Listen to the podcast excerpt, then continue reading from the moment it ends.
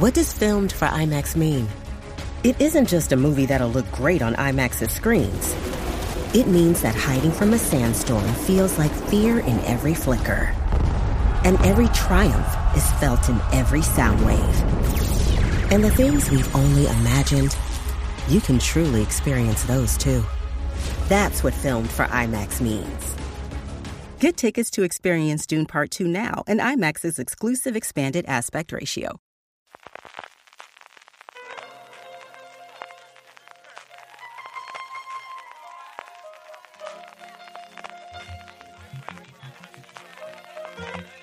Estás escuchando Fuera de Series con CJ Navas. Bienvenidos a Streaming, el programa diario de Fuera de Series en el que servidor CJ Navas te trae las principales noticias, trailers, estrenos y muchas cosas más del mundo de las series de televisión. Edición del lunes 22 de mayo, arrancamos la semana con muchas noticias, especialmente de nuevos proyectos y también de fechas de estreno. Sobre la huelga de guionistas, la cosa está relativamente tranquila, veremos lo que dura.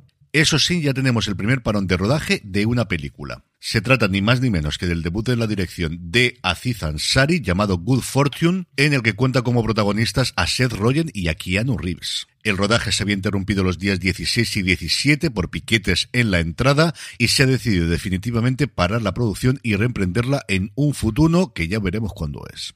Pasando ya a otras noticias, como sabéis, esta semana se está celebrando el Festival de Cannes y hasta ahí se desplazó la gente de HB Max para presentar la segunda temporada de 30 monedas. Estuvieron presentes Alex de la Iglesia, Carolina Bang, Miguel Ángel Silvestre y Macarena Gómez, mostraron varias escenas de la nueva temporada y también un saludo especial de Paul Giamatti. HBO Max también ha aprovechado la presentación para confirmar que la serie se verá en octubre, después de que se estrene como todos esperamos en Sitges.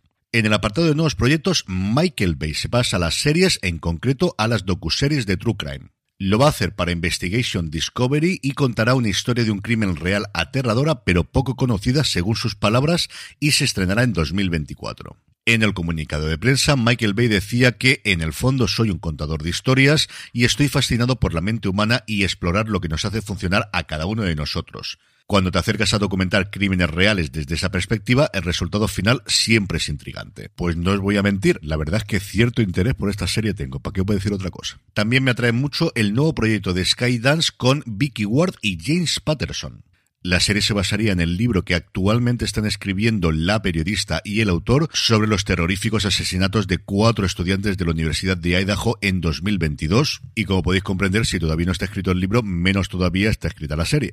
Y por último, la CW ha sorprendido a propios extraños y cuando pensábamos que no iban a dejar ni una serie de ficción viva, de hecho la verdad es que han dejado muy muy poquitas, anuncian que van a producir dos nuevas ficciones para el 2024. Por un lado, Joan, una miniserie de seis episodios sobre la ladrona de joyas Joan Huntington, que interpretaría ni más ni menos que Sophie Turner, y una continuación de The Librarians llamada The Librarians, el próximo capítulo que estaría creada por Dean Devlin. En el apartado de fichajes, bueno, más bien que fichajes, casting. Por un lado, para la vigésima temporada de Anatomía de Grey, en la que ya sabemos que Ellen Pompeo tendrá un papel bastante, bastante residual, la ficción de ABC ha logrado confirmar a casi todo el mundo que actualmente forma parte de su elenco. Kevin McKidd, Kim Raver, Camila Ludington, Caterina Scorson y sobre todo los únicos dos actores que quedan del elenco original, James Pickens Jr., Richard y Chandra Wilson, nuestra queridísima Bailey, seguirán al menos en esta vigésima temporada. Y una noticia sorprendente es que la última estrella de Ley Jordan, Unidad de Víctimas Especiales, Molly Burnett, va a salir de la serie de Dick Wolf apenas una temporada después de haber entrado. Yo no recuerdo algo así desde la salida de Mandy Patinkin de Mentes Criminales y sobre todo si nos remontamos a 30 años atrás la salida de David Caruso después de la primera temporada de Policías de Nueva York. Porque mira que tiene que ser complicado conseguir un papel principal en cualquiera de las franquicias de Ley y Orden y largarte al año no sé si serán problemas personales, no sé si serán cosas de agenda, no sé si será eso que se estaba rumoreando de que le estaban exigiendo a The Wolf recortar en presupuesto y recortar sobre todo en personajes, pero como os digo, una noticia para mí rarísima. En cuanto a fechas de estreno, Disney Plus confirma que el 8 de agosto llegará la tercera temporada de Solo Asesinatos en el Edificio y el 24 de julio Futurama también a España. Y este jueves 25 de mayo tenemos un nuevo informe plus llamado Yo también fui Pichichi Pichichi, por si no lo sabíais, fue un jugador real, Rafael Moreno Aranzadi, el primer gran goleador del fútbol español con el Athletic, un futbolista con carácter alegre y jaranero, según nos dice Movistar Plus, marcado por una biografía singular que veremos en el documental y en honor del cual se denomina Trofeo Pichichi al premio otorgado desde la temporada 52-53 por el diario Marca al máximo realizador de la Liga Española. En el documental se contará la vida de Pichichi y también se entrevistarán a jugadores quizá no tan conocidos o tan recordados que lo ganaron en su momento gente como Dani Guiza, Diego Tristán, Salva Ballesta, Poli Rincón, Manolo Sánchez Delgado, Enrique Porta o Marianín. Y terminamos con tres cositas de industria de cierta relevancia. Por un lado, ya es oficial que Disney se apunta a la moda de Warner Bros. Discovery y va a eliminar series de Disney Plus y Hulu. Entre ellas, varias de las ficciones que se han hecho recientemente para la plataforma del ratón, como Turner and Hooch, Big Shot, que aquí se llamó El Entrenador, la serie de John Stamos, La misteriosa sociedad Benedict, en la que se gastaron un poquito de pasta en la producción, o quizá la que más ha llamado la atención, Willow. En Hulu hay muchísimos documentales procedentes de National Geographic y luego Pistol, Little Demon, Dollface, The Hot Zone o fundamentalmente la serie con más gafe de los últimos tiempos y El último hombre.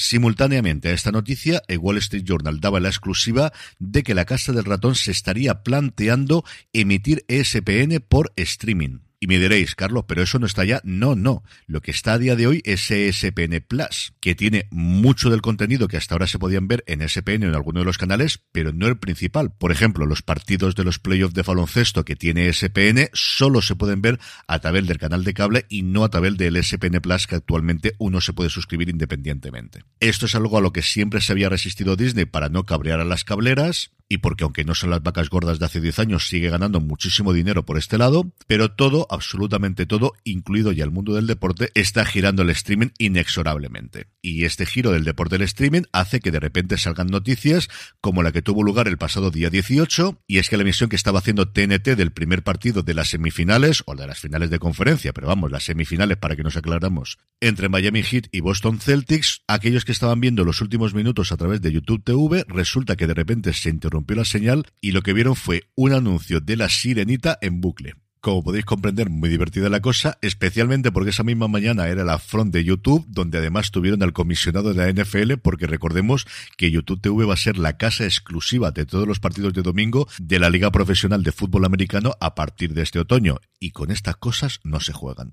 En el apartado de trailers, Netflix ha mostrado el de A través del mar, la película dirigida por Marshall Forest, que llega a la plataforma el próximo 23 de junio. Para hacernos un poquito más agradable la espera hasta la nueva temporada de The Voice, Prime Video ha mostrado un vídeo de una conversación entre Carl Urban y Anthony Starr. Y por último, Max, sí, sí, hay que ir acostumbrándose ya a esto de Max, ha mostrado el primer avance de Full Circle, Círculo Completo, la serie limitada escrita por Ed Solomon, dirigida por Steven Soderbergh, que tiene en su elenco ni más ni menos que a Claire Danes, Sassy Betts, Jarrell Jerome y Timothy Olyphant.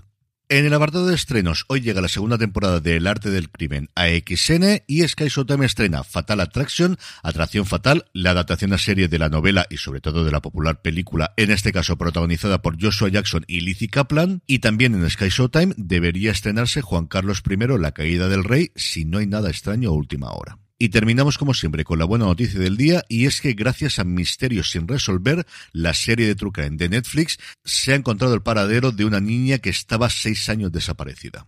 Kayla Ubenhaun tenía nueve años cuando desapareció de un suburbio al oeste de Chicago. Supuestamente había sido secuestrada por su madre, no se había vuelto a saber nada de ella durante seis años y fue gracias a que un empleado de una tienda de ropa en Carolina del Norte reconoció a la madre del programa de Netflix que dio la alerta a las autoridades y se pudo encontrar a la niña que ya es prácticamente adolescente. Y con esto terminamos streaming por hoy. Gracias por escucharme. Volvemos mañana y recordad, tened muchísimo cuidado fuera.